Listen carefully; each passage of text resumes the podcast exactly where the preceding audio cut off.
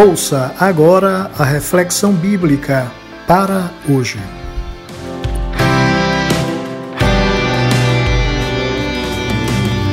Olá, hoje é segunda-feira, 14 de dezembro de 2020.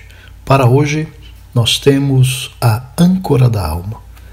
Para que, por duas coisas imutáveis, nas quais é impossível que Deus minta, tenhamos a firme consolação, nós os que pomos o nosso refúgio em reter a esperança proposta, a qual temos como âncora da alma, segura e firme e que penetra até ao interior do véu. Hebreus capítulo 6, versos 18 e 19. Por mais frágil que seja a embarcação, ninguém se lança ao mar sem uma âncora.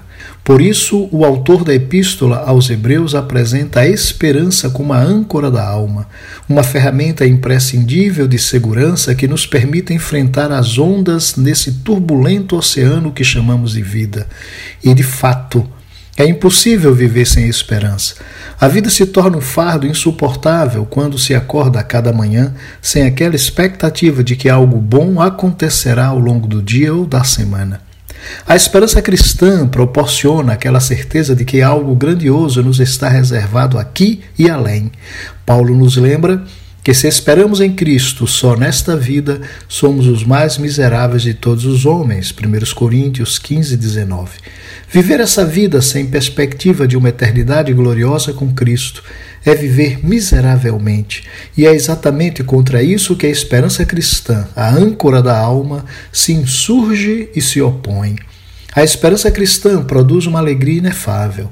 Para os cristãos do primeiro século, expostos ao perigo do martírio, a Bíblia recomenda: alegrai-vos na esperança. Romanos, capítulo 12, versículo 12.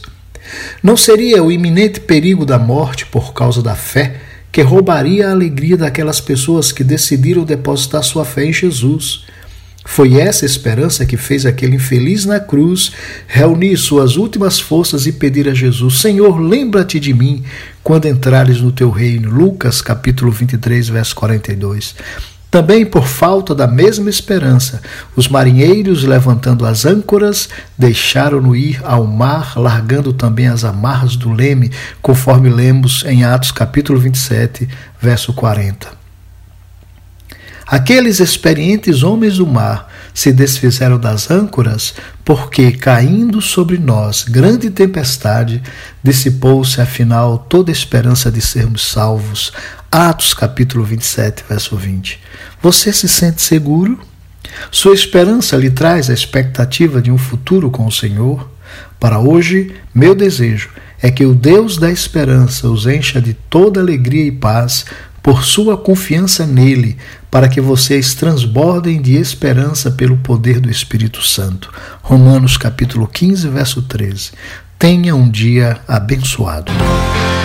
Eu sou o pastor Eliu Rodrigues e tenho o prazer de fazer chegar até você de segunda a sexta-feira esta reflexão bíblica e sugiro que você compartilhe com quem precisa ouvir esta porção da palavra de Deus.